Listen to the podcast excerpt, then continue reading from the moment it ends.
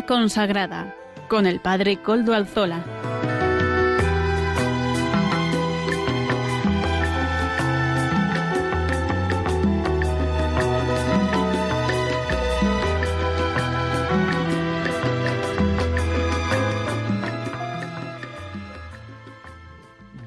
Tardes, hermanos, amigos y oyentes. Hoy es jueves y son las cinco de la tarde, una hora menos en las Islas Canarias.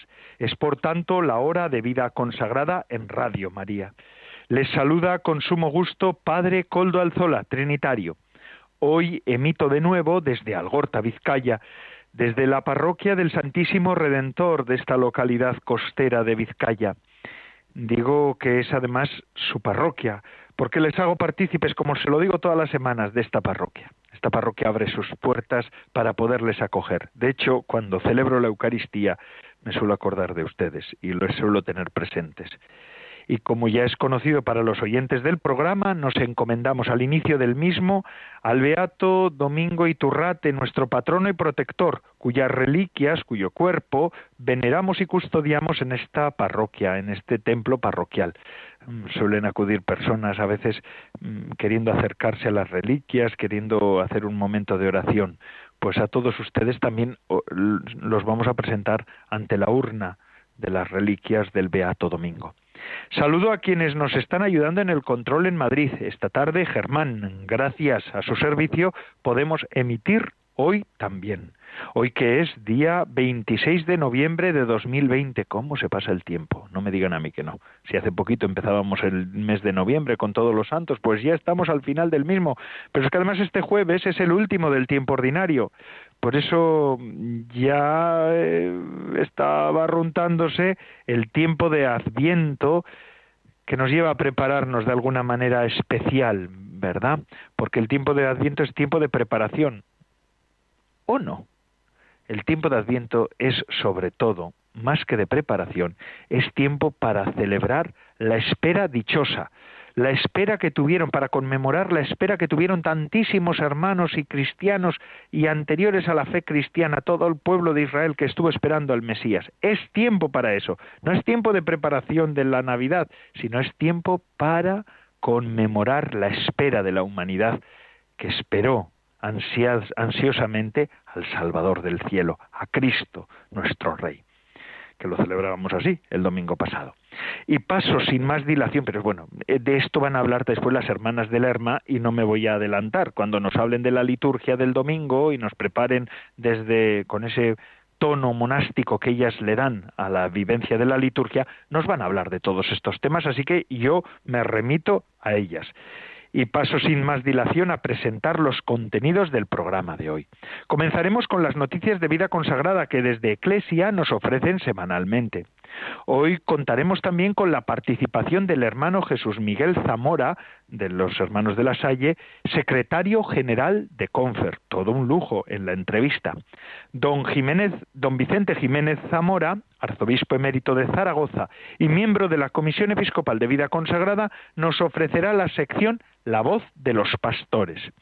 Amaro Villanueva, nuestro colaborador, nos presenta, como todas las semanas, el espacio Música para Evangelizar del monasterio de la conversión de las Agustinas de Sotillo de la Adrada nos ofrecen el comentario sobre la Laudato Si, que es la sección de formación semanal.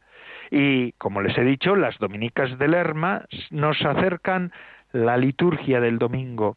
Nuestras hermanas contemplativas nos enseñan a gustar la liturgia del Día del Señor desde esa mirada contemplativa que ellas tienen, desde esa vivencia, digamos así, privilegiada que los monasterios suponen de la, liturgia y del año litúrgico. Además, como todas las semanas, mm, Silvia Rozas, nuestra, la hermana Silvia Rozas, nos ofrecerá ese detalle de la semana para que nos quede un buen sabor de boca.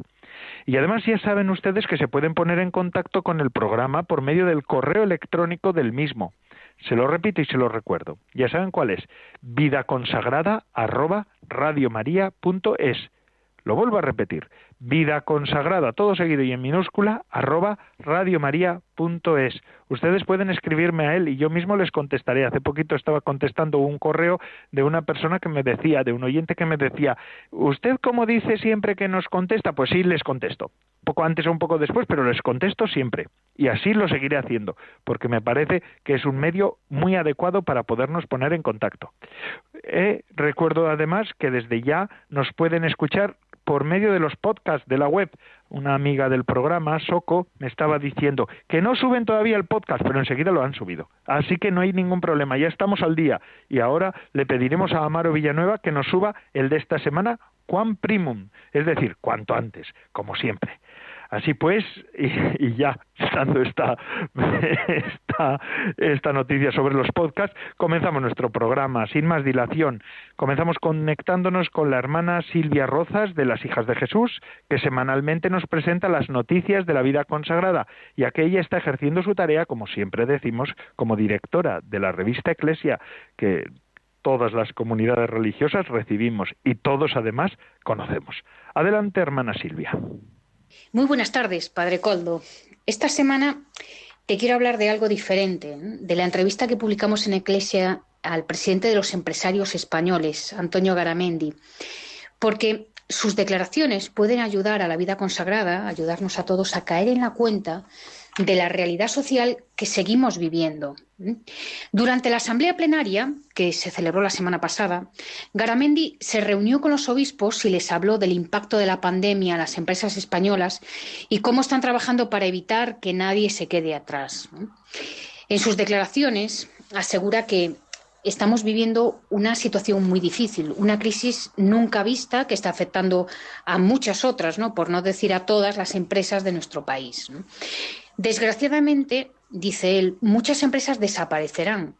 Muchos trabajadores y empresarios pasarán por momentos difíciles a nivel laboral, casi todas por dificultades económicas, y otras, pues, sabrán aprovechar estos cambios para adaptarse, hacer una readaptación. El presidente de los empresarios, aún así, quiere ser optimista, porque Muchas empresas están trabajando por salir de esta crisis más preparadas, más adaptadas a esta situación. Las empresas son las que crean empleo y generan riqueza y el tejido empresarial es la clave para salir de esta crisis. Otro de los temas que se ha hablado con él es el teletrabajo, porque el Papa Francisco alerta de un nuevo grupo de descartados en el ámbito laboral por la robotización, la digitalización. Pues para Antonio Garamendi no se puede dejar a nadie atrás. Igual que desaparecerán muchos de los trabajos actuales, aparecerán otros nuevos que requerirán capacidades que actualmente ni siquiera conocemos. Dice textualmente, a mí me gusta decir que en España no sobran tres millones de personas, sino que faltan 500.000 empresas. Sigamos trabajando por el tejido empresarial español, que es el que generará los puestos de trabajo. Una de las líneas que caracterizan a la COE es el diálogo, ya que en este momento hay más de 4.500 mesas abiertas para negociar, porque este diálogo social es la mayor infraestructura del país. Y por último, Antonio Garamendi asegura que los empresarios españoles comparten la voz del Papa de seguir creando riqueza para crear empleo para todos. Es la mejor manera de contribuir a una sociedad más justa y más solidaria para todos. Padre Coldo, la verdad es que no me quiero despedir sin tener un recuerdo a los migrantes que se encuentran en Canarias, porque, como dijo el secretario general de la Conferencia Episcopal, don Luis Argüello, hace unos días, no podemos permanecer ajenos a su dolor. Es una situación que desborda los límites de las islas. El problema no es solo canario, es de toda España, es europeo y es global. La necesaria regulación de las migraciones pasa por abordar sus causas para asegurar el primer derecho de un emigrante, que es permanecer o regresar a su casa de manera voluntaria. En este sentido, don Luis Argüello manifestaba que es imprescindible crear en los países de origen posibilidades concretas de vivir con dignidad y simultáneamente.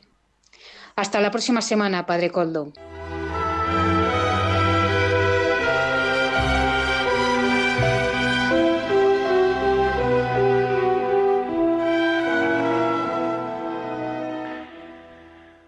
Muchas gracias, hermana Silvia Rozas, de las Hijas de Jesús, directora de la revista Eclesia, por su colaboración en el programa Vida Consagrada. Además, mm, pero no se despida del todo, porque después, después también nos dirá algunas palabras, ¿verdad? El detalle no nos puede faltar, hoy no nos puede fallar. Muchas gracias. Además, bueno, temas interesantes. La crisis siempre es una oportunidad. Es interesante ver cómo también el presidente de los empresarios tiene esta sensibilidad especial. Y cómo no, el tema de la migración es un tema que, que a los religiosos y a los consagrados de alguna manera nos atañe en primer, primer término, porque hay muchos consagrados y consagradas eh, haciendo esa tarea de acogida. Y de hacer más viable la vida de los migrantes. Bueno, pero vamos a seguir con nuestro programa y ahora vamos a pasar a la entrevista. Hoy tenemos un invitado de lujo. Siempre lo digo, a ver, bueno, siempre quiero decir que siempre tenemos unos invitados que nos pueden mucho decir mucho, pero este de manera especial. Es el hermano Jesús Miguel Zamora, de los hermanos de las escuelas cristianas, o es hermanos de la Salle, más conocidos como hermanos de la Salle.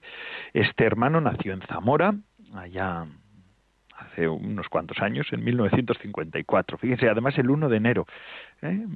Qué casualidad. Ahora se lo voy a decir. Lo voy a decir porque me llama la atención esta fecha. Y este año, el 1 de enero de 1954.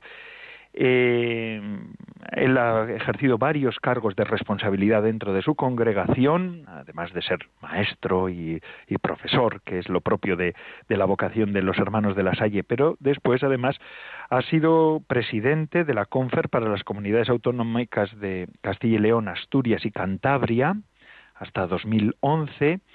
Eh, después pasó a la Confer General y en 2017, desde 2017, ejerce como secretario general de la CONFER. Buenas tardes, hermanos, hermano Jesús Miguel Zamora.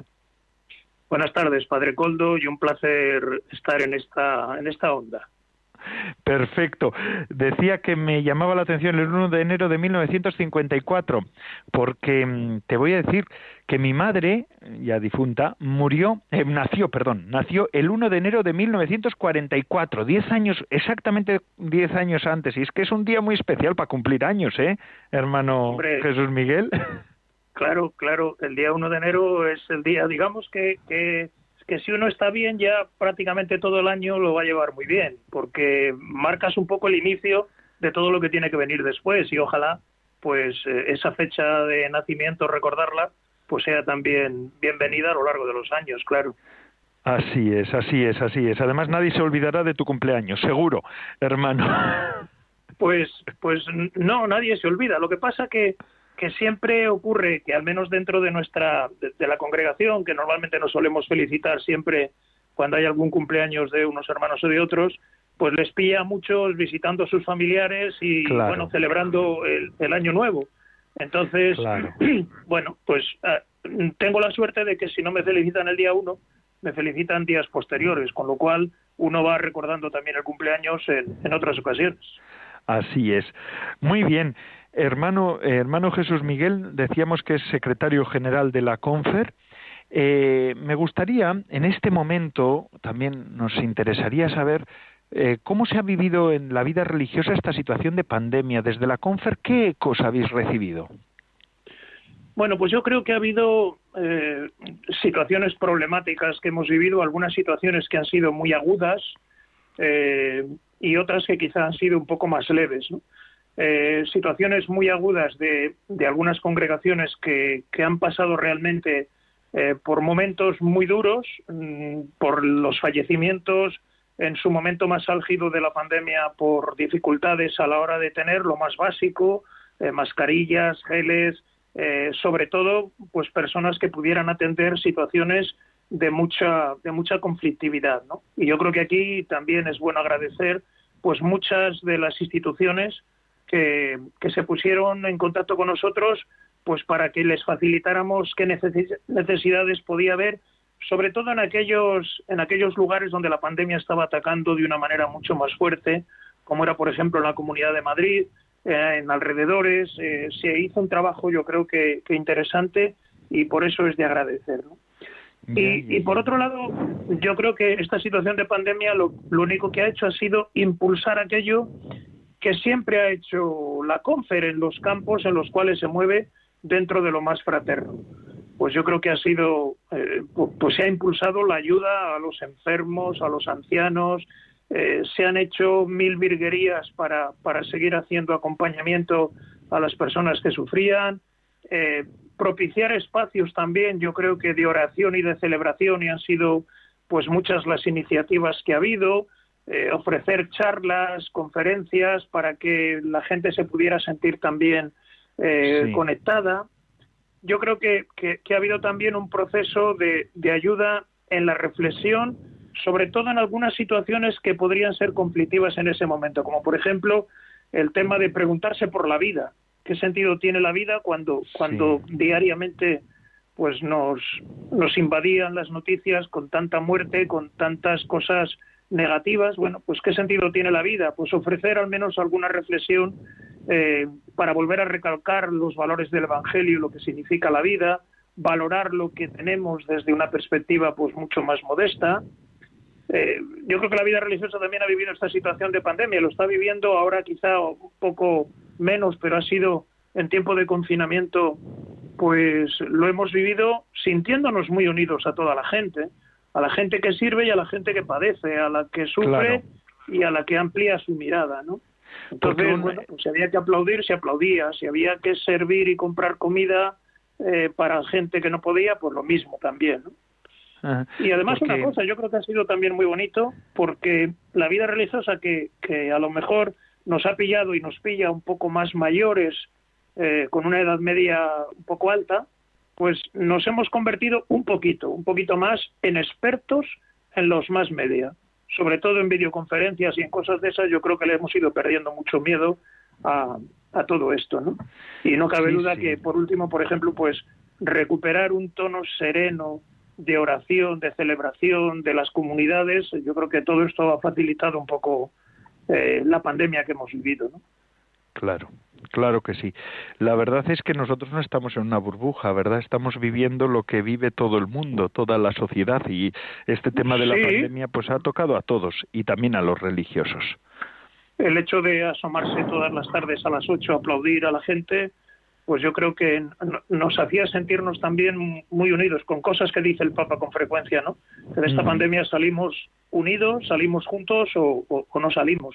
Pues es lo que hemos querido hacer también desde lo que podíamos hacer y desde las posibilidades que teníamos cada uno. ¿no? Así es. Eh, hermano Jesús Miguel, a mí también me gustaría, ya que aprovechando que estás aquí con nosotros en esta tarde, ¿verdad? Pues me gustaría que pudieras explicarnos de alguna manera cómo, cómo está afrontando la Confer varios temas que, que son candentes también para la vida consagrada. Muchos, muchos religiosos y muchas religiosas, muchos institutos están, eh, son institutos de enseñanza. Mm, ahora estamos en un momento de crisis en el, eh, a nivel español, ¿no? ¿Cómo, ¿Cómo lo han afrontado ustedes?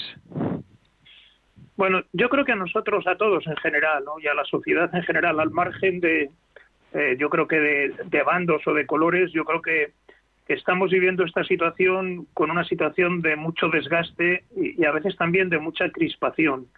Eh, bueno, pues fundamentalmente porque a mí me parece que, la ley pues es una ley eh, conflictiva, que, se está aprobando sin mucho consenso mayoritario, ¿no? Y claro, cuando la educación es un pilar básico de nuestro fundamento social y cuando la educación es tan importante como ir construyendo el futuro de una sociedad, cuando faltan acuerdos y cuando la educación se utiliza como arma política para atacar o para aprovecharse de votos, entonces la educación deja de convertirse en algo que tendría que ser crucial para todos y pasa a convertirse en un problema, ¿no? Entonces, bueno, mm. pues ahí vienen todas las manifestaciones. Nosotros desde la CONFER eh, suscribimos lo que Escuelas Católicas afirma, eh, pues porque hay un número grande de institutos en, en CONFER que se dedican a la educación y que lo están sintiendo también, pues de una manera eh, delicada, de, de, una manera pues un poco, ya digo, con, una situación de desgaste, cuando lo que habría que hacer sería garantizar mucho la paz social, sentarse en una mesa y, aprovechar lo que la Constitución nos dice para decir, bueno, ¿cómo podemos ir garantizando el futuro de nuestras generaciones más jóvenes? Y si eso no lo podemos hacer y somos incapaces de sentarnos en una mesa a diseñar un poco cómo queremos que sea el futuro educativo de nuestro país, lo único que estamos haciendo pues es lo que vemos, que cada, cada partido político que sube al poder pues hace su ley destruyendo lo que se había hecho con mejor o peor razón. ¿no? Y, mm. y es, es difícil. Entonces, eh, todo esto yo creo que apena un poco, ¿no? Porque en lugar de hacer causa común, eh, estamos utilizando eh, la educación como un arma arrojadiza. Entonces, mm, no estamos construyendo aquello que, que, tenemos que construir de cara al futuro. Y estamos perdiendo la oportunidad de lo que dice ese viejo adagio que todos hemos oído muchas veces, ¿no? Que para educar a un niño se hace falta toda la tribu, hace falta todo el pueblo pues resulta que nosotros estamos aquí, aquí convirtiéndonos en, en banderías, cada uno tratando de llevar un poco el agua a su molino, pero bueno, desde escuelas católicas, desde nosotros también y desde los institutos, lo que decimos es, bueno, que garanticemos un poco lo que la Constitución dice, ese es el marco global.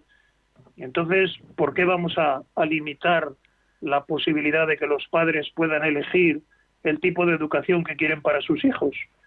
Pues, pues vamos a facilitarlo y sentémonos en una mesa y ojalá, ojalá podamos ir haciendo algo que en un futuro todos anhelamos, que sea un pacto educativo. Pero me parece a mí que tal y como vamos, pues desazona un poco y descorazona un poco lo que se está haciendo, ¿no? Y por eso Además, estoy estoy hablando con un hermano de la Salle que la educación es algo fundamental. Eh, Hermano, hermano Jesús Miguel. Mire, ya estamos acabando casi casi la, entrevista porque el tiempo corre y vuela. Eh, pero sí que me gustaría, antes de acabar, que me, me presentaras algunos proyectos eh, novedosos que tiene la Confer y mm, algunos mm, proyectos que ya están en marcha para que también nos hagas entender a todos los, los oyentes pues cómo está ahora trabajando la Confer en España.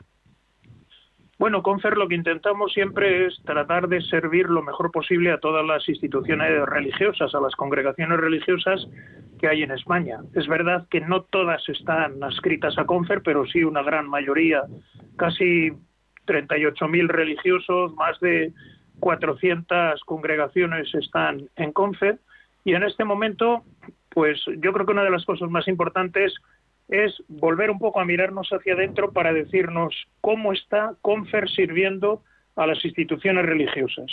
Entonces, un proyecto que tenemos a tres años vista es eh, algo que hemos llamado eh, fortalecimiento y vitalidad de la Confer entre el año 2020 y el 2023. Va a ser un proyecto muy ambicioso.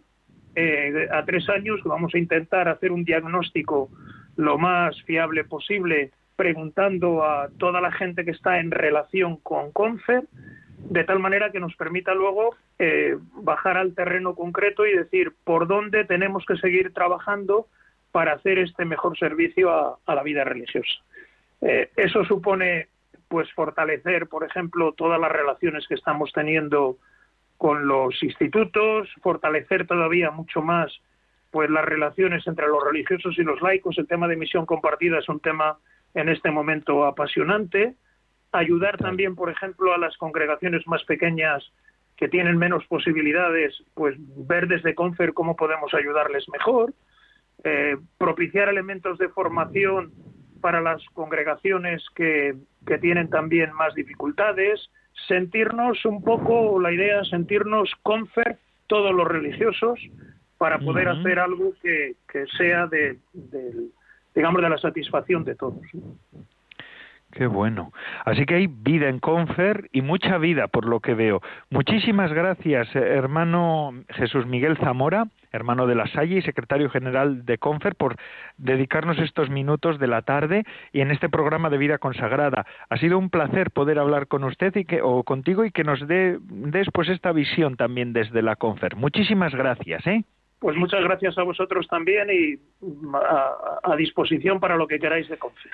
Eso es, porque este programa tiene que hablar de esto y la Confer es una pieza importante dentro de la vida consagrada aquí en España. Y seguimos con nuestro programa. Ahora vamos a seguir con la voz de los pastores. En este caso, eh, don, Vicente, don Vicente Jiménez Zamora, obispo, arzobispo ya emérito de Zaragoza y miembro de la Comisión Episcopal de Vida Consagrada, nos ofrecerá estos minutos de reflexión sobre la Fratelli Tutti.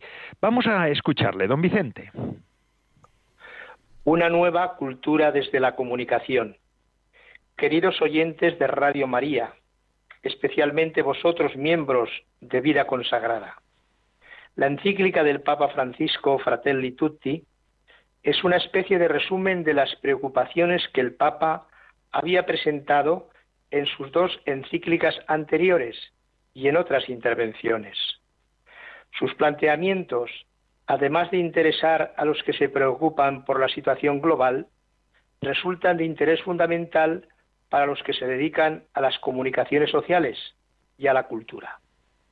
El Papa parte de las sombras de un mundo cerrado, a causa de la falta de diálogo y de la consideración del otro como un objeto descartable o, en el mejor de los casos, un producto para ser ofrecido, vendido o sacrificado. La falta de integración entre las naciones, el caos de las migraciones y la violencia tienen su contraste en otra dimensión, la digital y la mediática, que es toda una cultura y un espacio casi físico. En la intervención de esta tarde voy a hacer unas reflexiones sobre los números 42 al 55 de la encíclica Fratelli Tutti, dedicados estos números a la ilusión de la comunicación. Con esos números concluye el capítulo primero de la encíclica. En la reconstrucción de nuestra memoria, la comunicación tiene un papel esencial. Es el campo de las redes sociales, de la interconexión cada vez más global, en la disolución de las fronteras de lo público y lo privado, donde tiene que librarse la batalla por la dignidad humana y sus derechos inalienables. Las antiguas palabras democracia, libertad, justicia, unidad se han vaciado y se han gastado por el manoseo continuo. Y la política es más juego de marketing o de populismos que una apuesta sincera por el bien común del pueblo.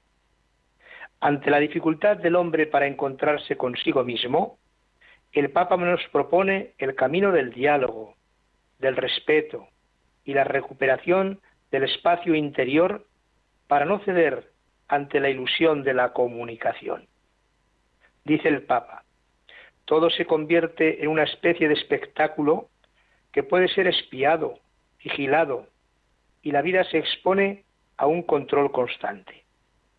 En la comunicación digital se quiere mostrar todo y cada individuo se convierte en objeto de miradas que hurgan, desnudan y divulgan frecuentemente de manera anónima.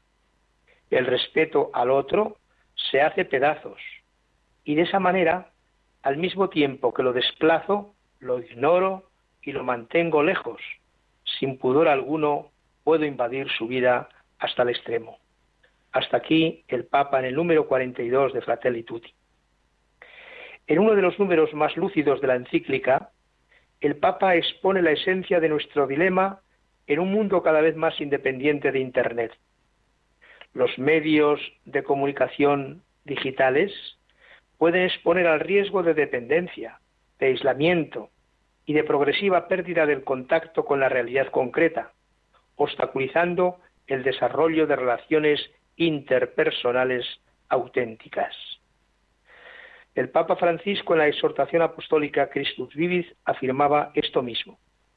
Hacen falta gestos físicos, expresiones del rostro, silencios, lenguaje corporal y hasta el perfume, el temblor de las manos, el rubor, la transpiración, porque todo eso habla y forma parte de la comunicación humana.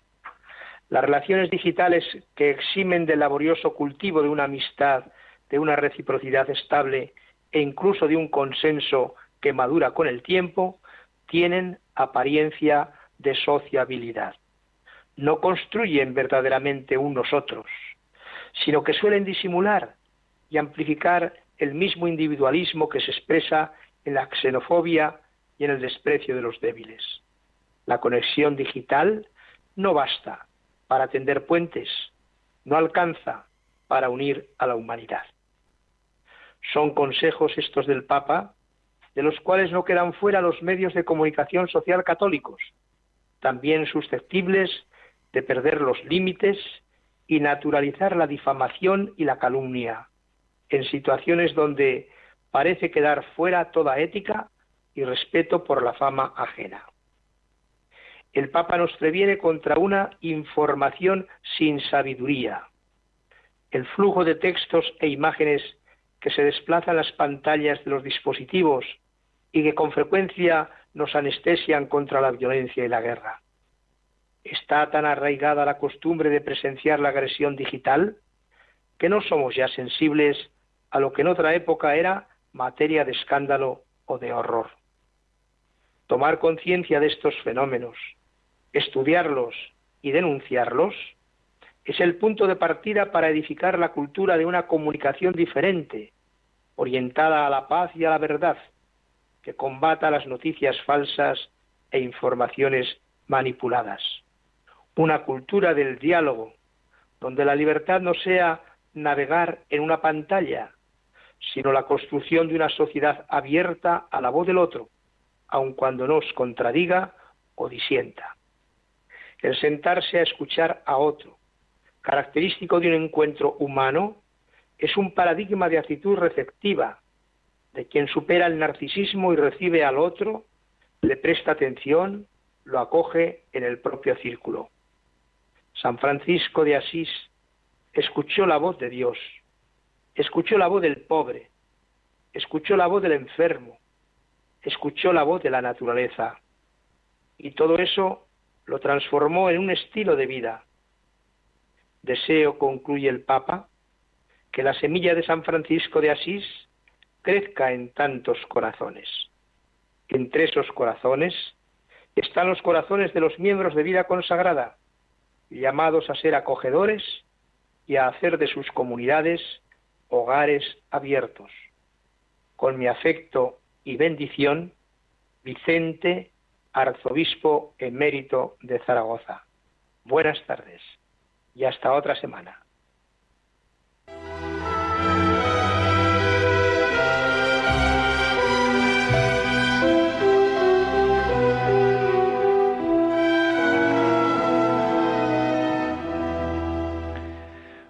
Muchas gracias, eh, don Vicente Jiménez.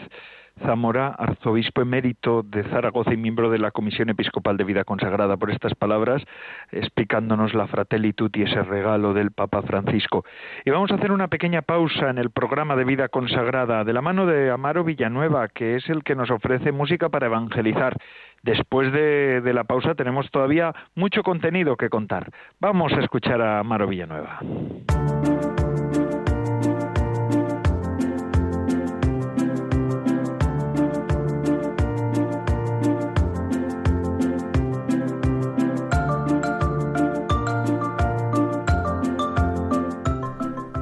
Buenas tardes, Padre Coldo, y buenas tardes a todos los oyentes de Radio María. Bienvenidos a la sección de música para evangelizar dentro del programa Vida Consagrada que se emite todos los jueves de 5 a 6 de la tarde. Hoy presentamos la canción Quiero hacer tu voluntad, de la intérprete Nana Angarita. Señor, quiero hacer siempre tu voluntad que mi voluntad no prevalezca sobre la tuya, sino que se integre dentro de tu voluntad. Escuchamos Quiero hacer tu voluntad de Nana Angarita.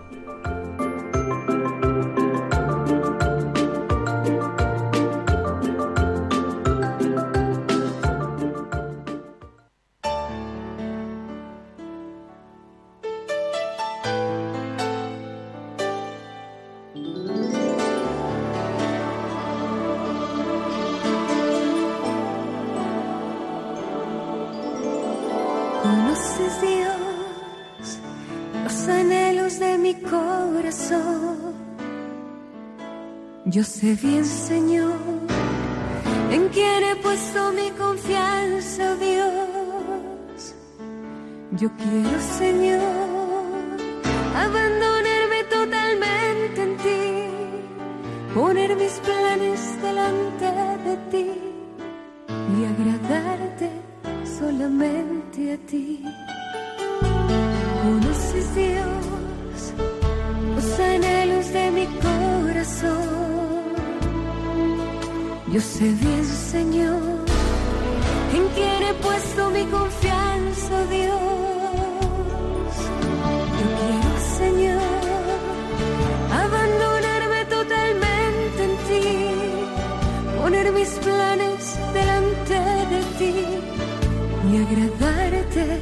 solamente a ti.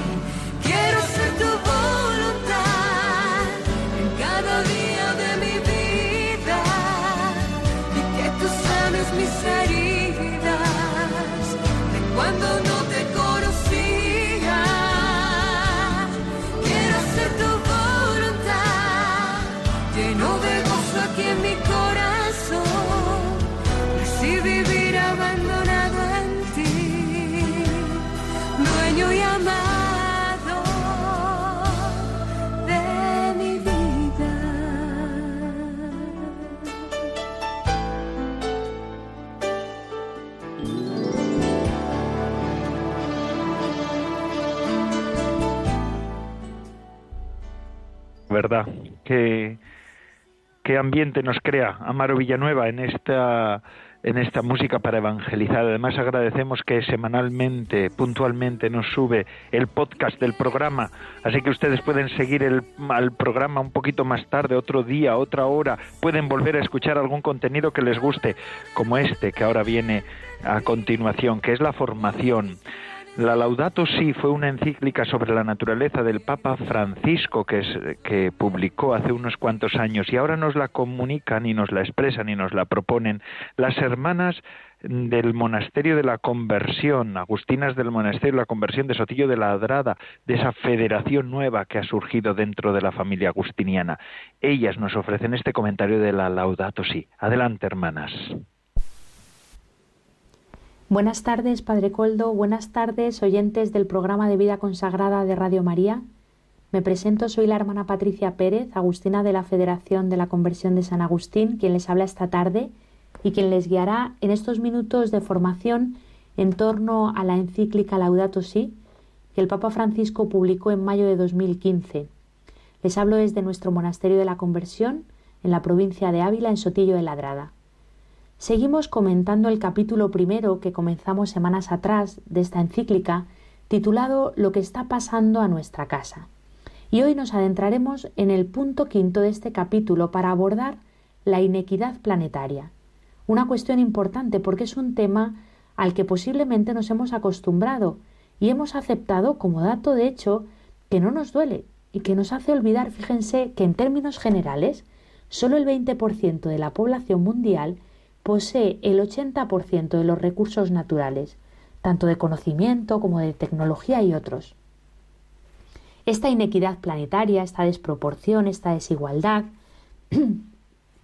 para no caer en riesgo de una generalización despersonalizada, no podemos olvidar que se concreta en miles de millones de personas, de historias, de familias, de niños que no tienen acceso al agua potable, por ejemplo, o a la educación, a la sanidad, y que conviven a pocos metros de otros que viven en grandes mansiones, en situaciones muy holgadas, donde tocamos un gran abuso, una gran desproporción, una inequidad.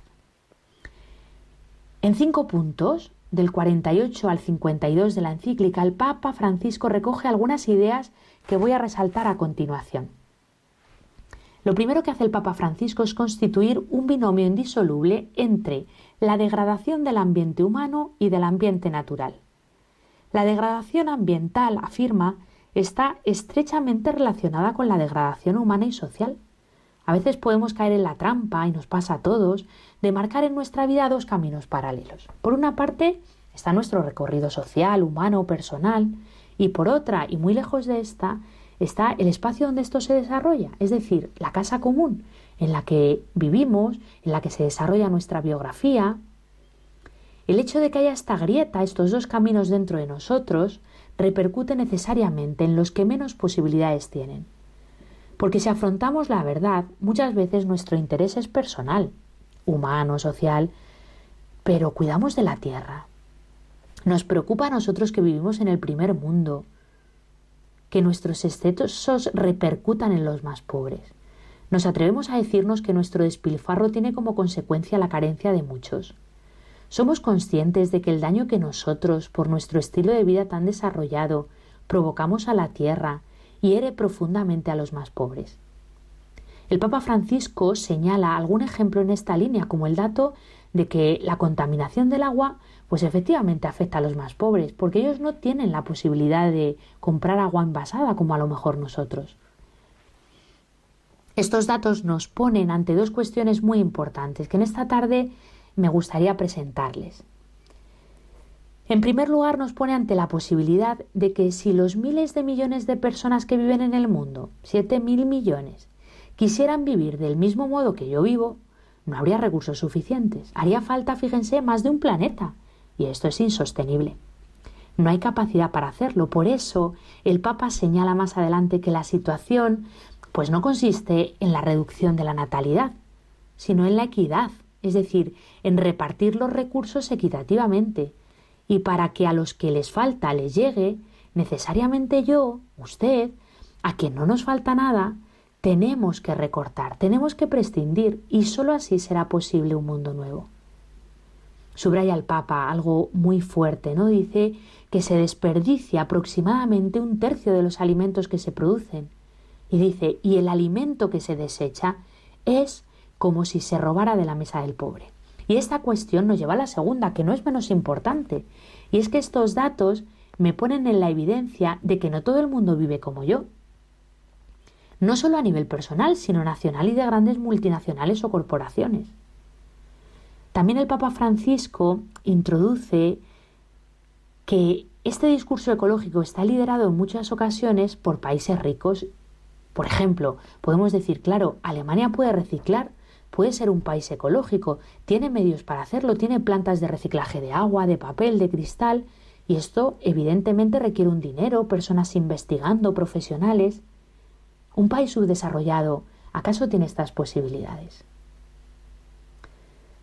También el Papa afirma que en los debates políticos y económicos internacionales, donde efectivamente se puede hablar incluso de ecología, pues frecuentemente estos problemas de los pobres se plantean o como un apéndice o de manera muy periférica. En tercer lugar, el Papa aborda el tema de la deuda ecológica y de la ética de las relaciones internacionales, que es muy importante.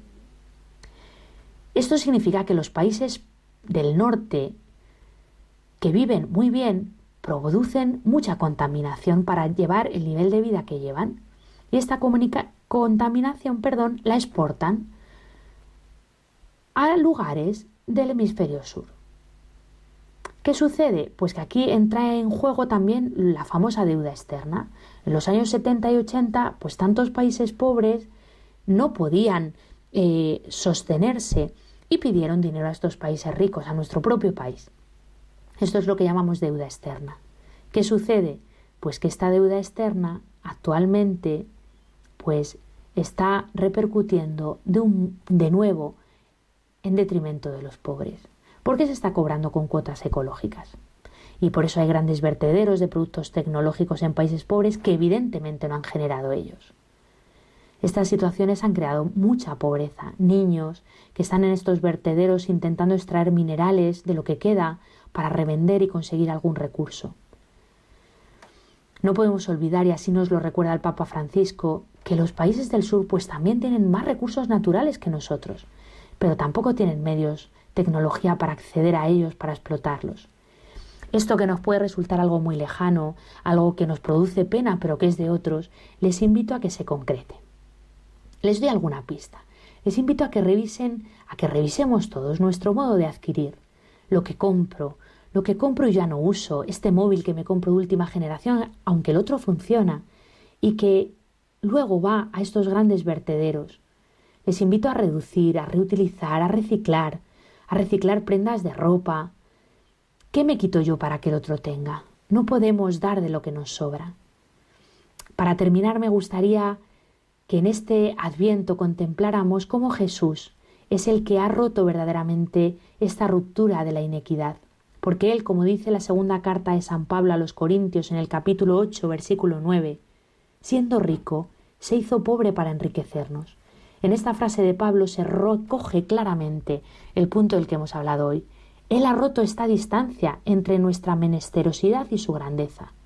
Él ha saltado la barrera que nosotros no podíamos de ningún modo saltar. Él se ha bajado, ha perdido lo que le correspondía para ser, como dice el himno de Filipenses, uno de tantos. En Jesús, con la encarnación que estamos a punto de celebrar, contemplamos este movimiento de vaciamiento que enriquece, este movimiento de condescendencia que eleva. Nosotros, en nuestro mundo como cristianos, abrazando nuestra vocación de ser otros Cristos, estamos también llamados a un cierto vaciamiento, que es necesario para que otros les llegue lo necesario, lo imprescindible. Es preciso, por nuestra parte, por tanto, una cierta condescendencia, que es muy concreta, como hemos visto hoy, para que otros puedan ser elevados a su originaria condición.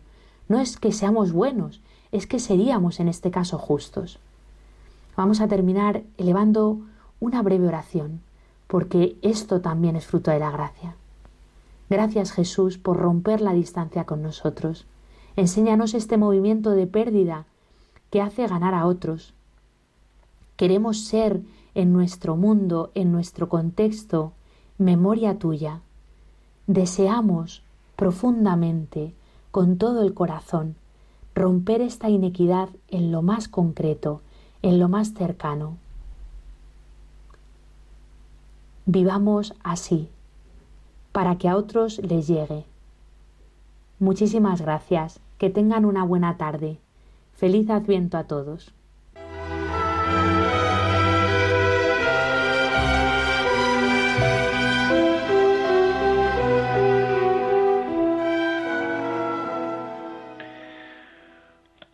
Muchas gracias, hermana, de las Agustinas del Monasterio de la Conversión de Sotillo de Ladrada.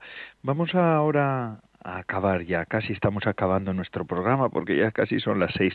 Pero antes de, ese, de, hablar con las hermanas de Lerma, vamos a escuchar esto que viene de Eclesia también. La hermana Silvia Rozas nos ofrece este detalle, el detalle de la semana. Escuchémoslo. Hablar de Adviento es hablar de espera, pero no de una espera cualquiera, sino de una espera esperanzada. Por eso, la esperanza que se requiere en este momento en el que estamos viviendo es una esperanza activa, comunitaria. Hemos escuchado estos últimos meses una canción convertida en himno, Resistiré. Pero la esperanza es mucho más que resistir. Se trata de disponer todo mi ser a acoger aquello que se espera. Este nuevo adviento es una llamada a mantener en alza la esperanza de todos los que la han perdido por motivos diferentes. Es una urgencia abrir nuestras manos para dar y acoger a nuestro prójimo más cercano. Es una invitación a aprender el arte de tejer lazos, creando puentes de cercanía, de comunión, de amor. Ya está llegando la esperanza. Se ve cerca. No dejemos que el niño Dios pase de largo. Aprovechemos este momento. Salgamos de nuevo a los balcones de la vida, aplaudamos, celebremos en familia, con los vecinos, con todo aquel que lo necesite. Mantengamos viva la espera, porque Jesús siempre permanece en primera fila. Y como el poeta, podríamos decir, ¿quién te vela, Señor, por las calles? ¿Quién te espera allí donde desahuciaron la esperanza? Velad, vigilad, son verbos que invitan a la acción, pues no se sabe cuándo es el momento. No os durmáis, que vuestras lámparas estén llenas de aceite, pues llega la inocencia, la eterna juventud de Dios. Velad y disponeos a escuchar esa lengua pura con la que sueñan los poetas. Velad, vigilad, estad atentos. Llega la esperanza. Pues eh, es así hermana Silvia Rozas de que Eclesia llega la esperanza y de esto nos van a hablar hoy las hermanas de Lerma porque nos explican la liturgia del domingo que llega. Adelante hermanas dominicas de Lerma. Buenas tardes, Padre Coldo y oyentes del programa Vida Consagrada de Radio María. Comenzamos este domingo, el primer domingo de Adviento. El Adviento es el tiempo litúrgico que antecede a la Navidad que consta de cuatro domingos, que es un tiempo de espera y de esperanza ante la llegada de Dios, ante el nacimiento de Jesús el Señor. Pero esa llegada de Dios no es simple y exclusivamente el recordatorio navideño de algo que sucedió hace dos mil veinte años, como quien recuerda una fecha histórica o celebra un cumpleaños. Es mucho más. El Adviento es más que luces, árboles, turrones y comida. Es tiempo que nos habla de espera y de esperanzas. Y para eso vamos a ver este primer domingo el Evangelio, cómo los habla de la espera. Del Evangelio según San Marcos, capítulo 13, versículos del 33 al 37. Dijo Jesús a sus discípulos, Estad atentos, vigilad, pues no sabéis cuándo es el momento. Es igual que un hombre que se fue de viaje, dejó su casa y dio a cada uno de sus criados su tarea, encargando al portero que velara. Velad entonces, pues no sabéis cuándo vendrá el Señor de la casa, si al atardecer o a medianoche o al canto del gallo o al amanecer. No sea que venga inesperadamente y os encuentre dormidos. Lo que os digo a vosotros, lo digo a todos. Velad. Vamos a empezar haciendo una oración al Espíritu Santo para que el Espíritu Santo nos guíe en esta meditación. Espíritu Santo, ven a mi corazón, atráelo a ti con tu poder, y a mí concédeme la caridad juntamente con el temor.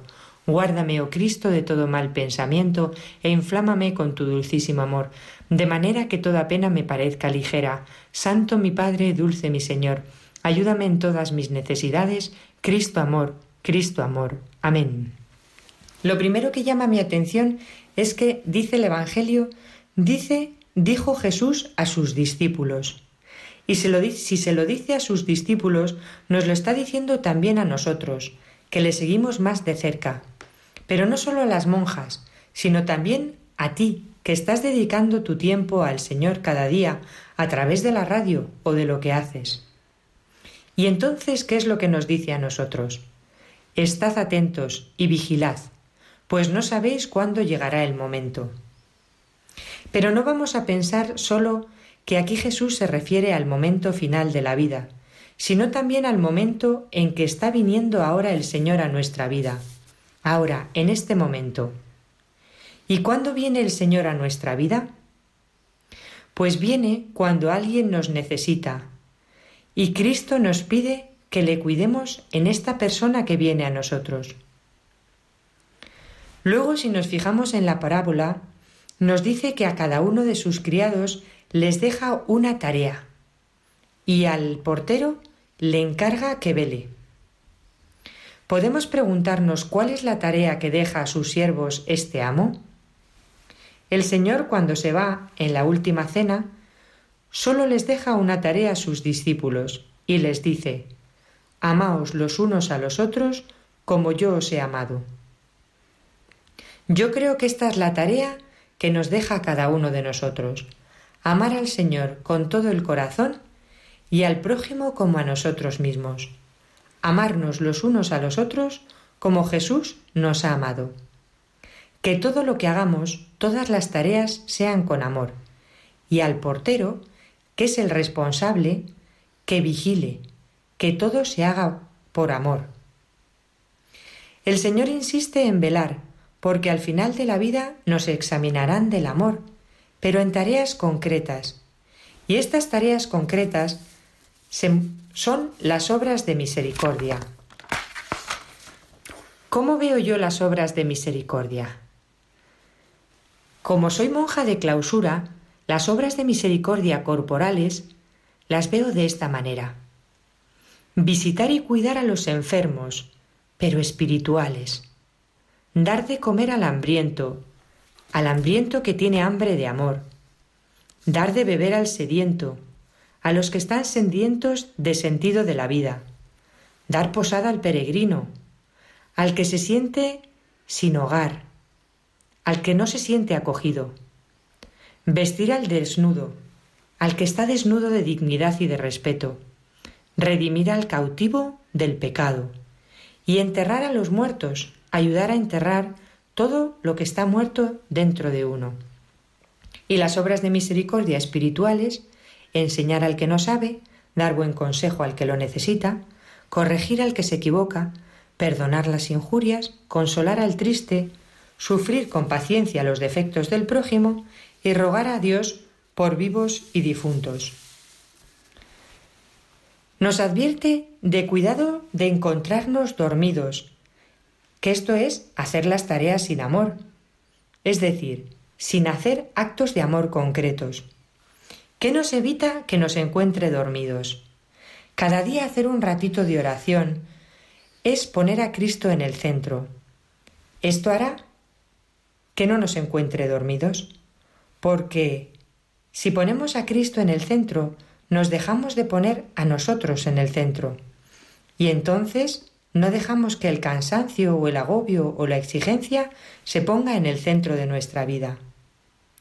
Seguir en vela es seguir con el corazón encendido, como las doncellas de las lámparas que no dejan que se apaguen sus lámparas. El amor en el corazón. Antes de acabar, vamos a hacer un repaso de lo que nos enseña este Evangelio. Jesús nos llama a la vigilancia de nuestro corazón para que no se apague nuestra lámpara y no deje de arder el amor. La tarea que nos deja es amarnos los unos a nosotros como Él nos ha amado. Jesús cuida de nosotros y nosotros cuidamos de Él cuando Él sale a nuestro encuentro en las personas que nos necesitan, concretamente en las obras de misericordia. Y para evitar que nos encuentre dormidos, cada día hacer un ratito de oración para ponerle en nuestra vida. Gracias Señor por tu palabra, gracias por cuidarnos y llevar nuestra vida, gracias porque tú nos adviertes para que no dejemos de amar. Danos este amor, para que seas tú quien ames a través nuestro, y danos ojos también para reconocerte cuando salgas a nuestro encuentro, que te reconozcamos para servirte y amarte en todos los que nos necesitan. Te lo pido por María, que es nuestra Madre, y nos cuida y está a nuestro lado, que nos traiga las gracias que más necesitamos, pero especialmente el amor y el perdón para dárselo a todos. Por Jesucristo nuestro Señor. Amén. Y con esto concluimos la sección Liturgia del Domingo y damos paso al Padre Coldo.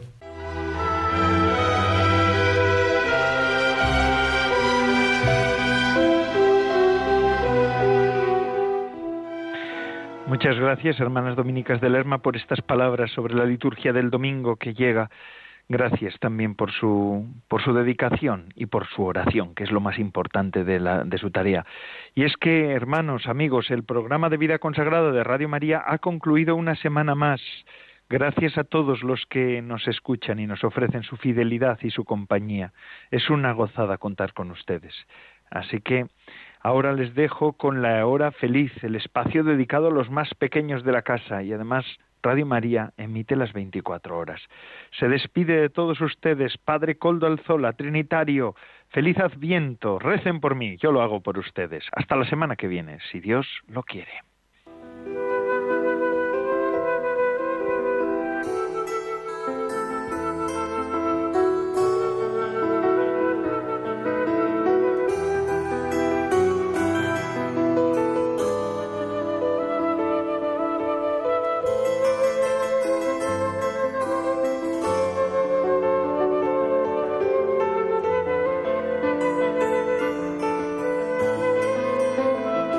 Consagrada con el padre Coldo Alzola.